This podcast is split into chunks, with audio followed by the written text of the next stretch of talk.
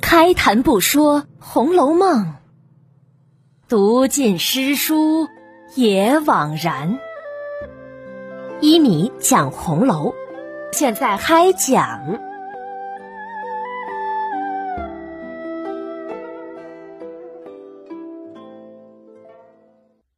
第三百零二集，三个笑话。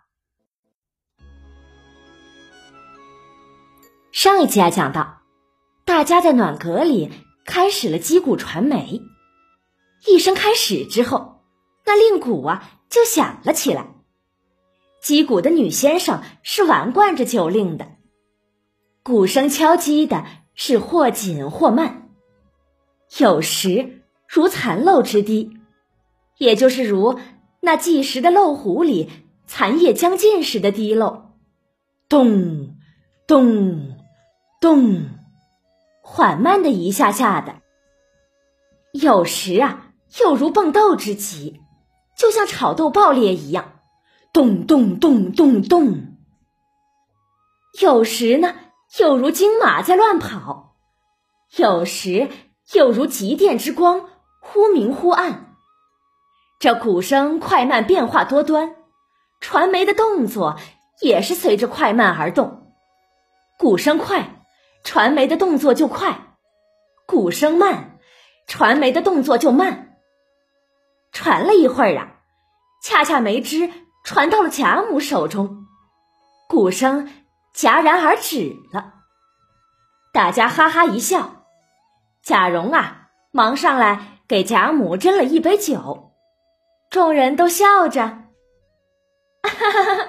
这彩头自然是老祖宗先洗了。是啊，喜上眉梢，第一个就应该是老祖宗才对呢。嗯，我们都要沾一沾老祖宗的喜气。贾母知道这是大家故意让彩头第一个落在了自己这里，可是呢，她并不点破，只是笑了笑，哈哈哈哈哈。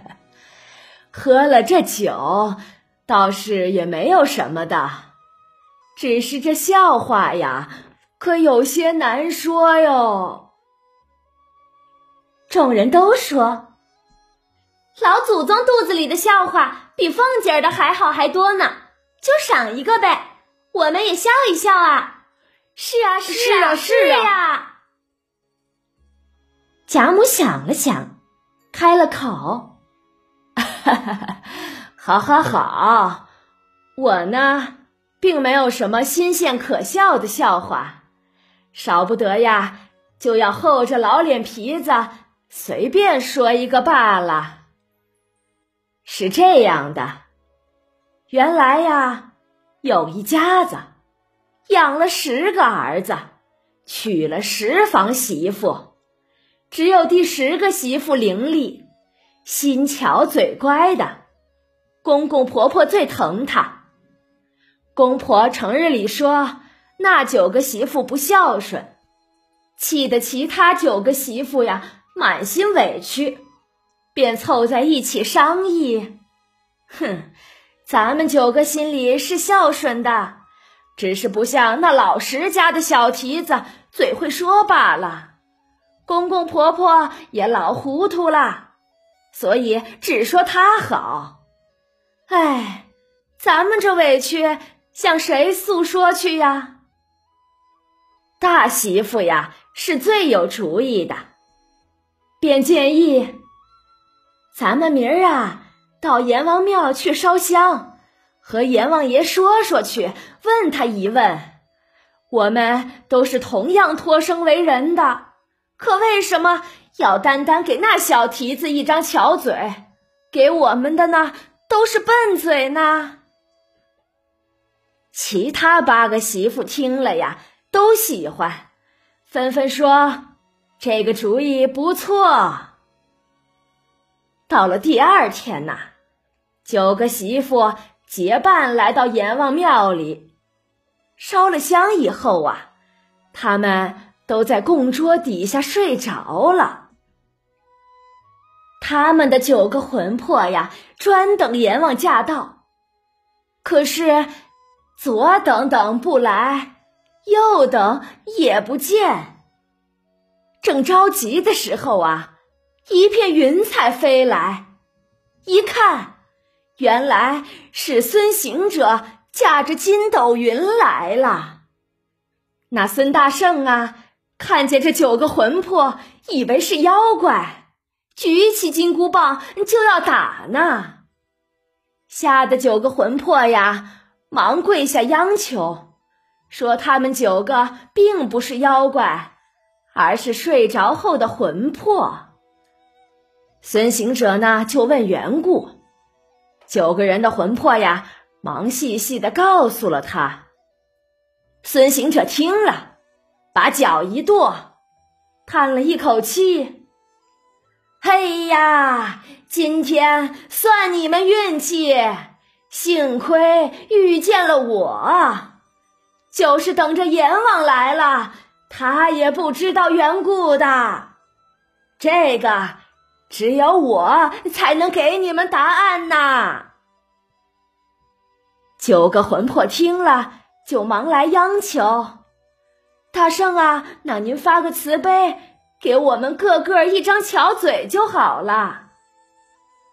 孙行者笑了笑，哎呦，这也不难，俺老孙先告诉你们原因吧。那日你们妯娌十个托生的时候，可巧啊，那天我也到阎王那里去了。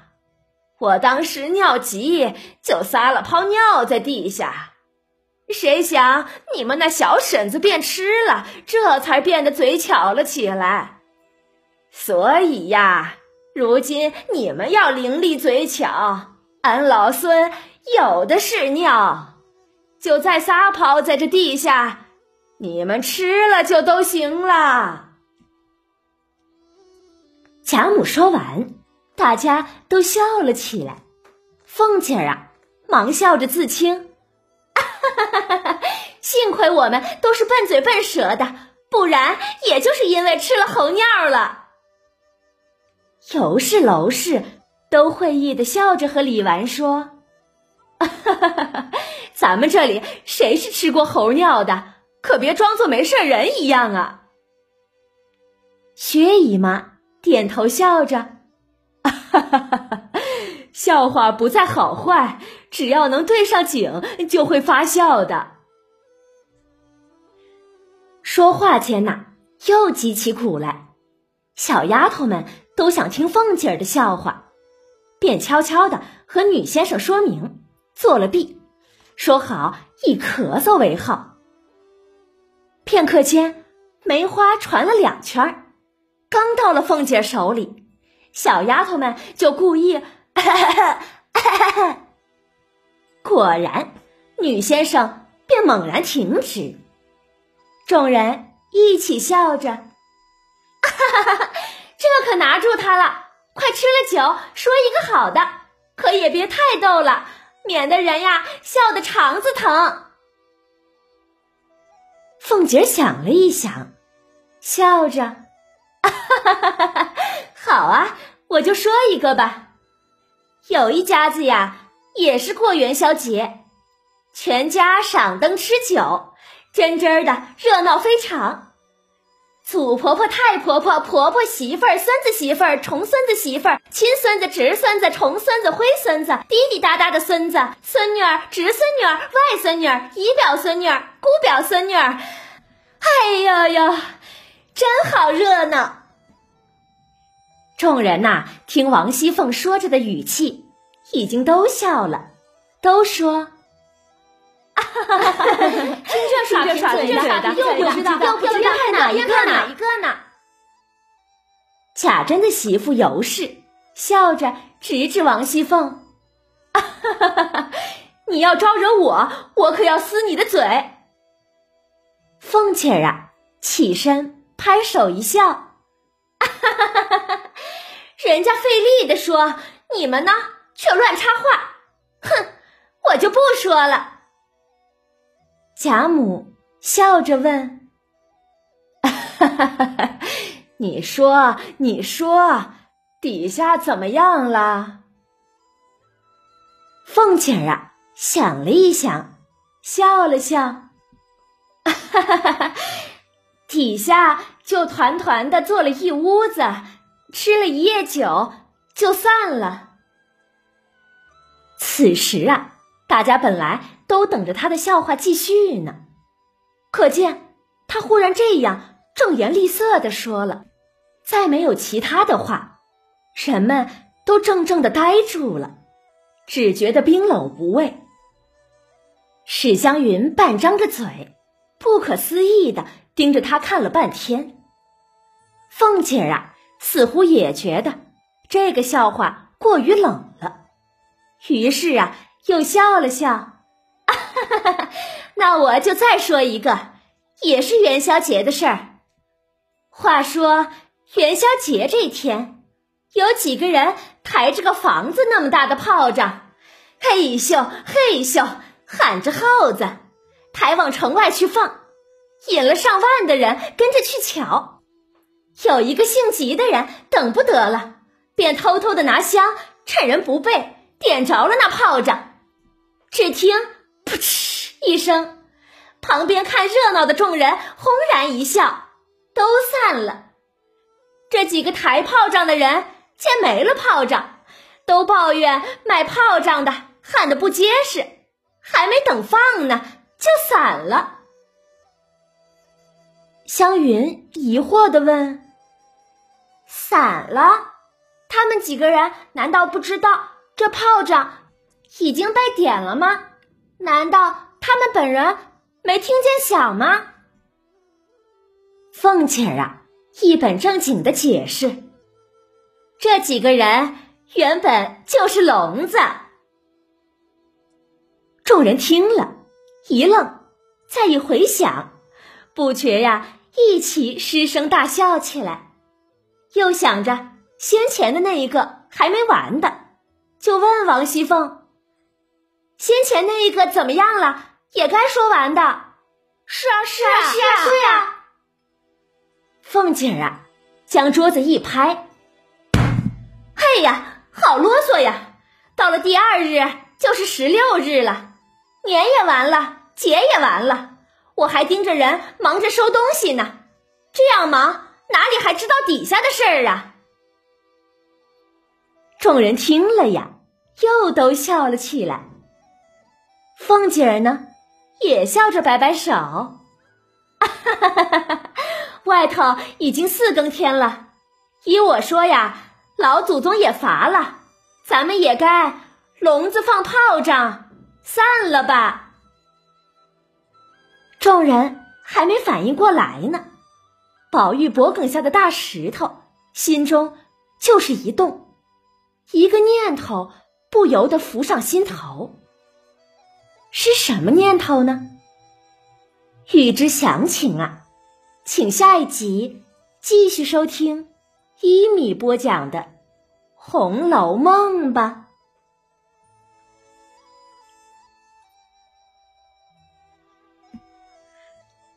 三个笑话讲完，大石头在最后，黄熙凤说了“笼子放炮仗，散了吧”这句时，才反应过来什么。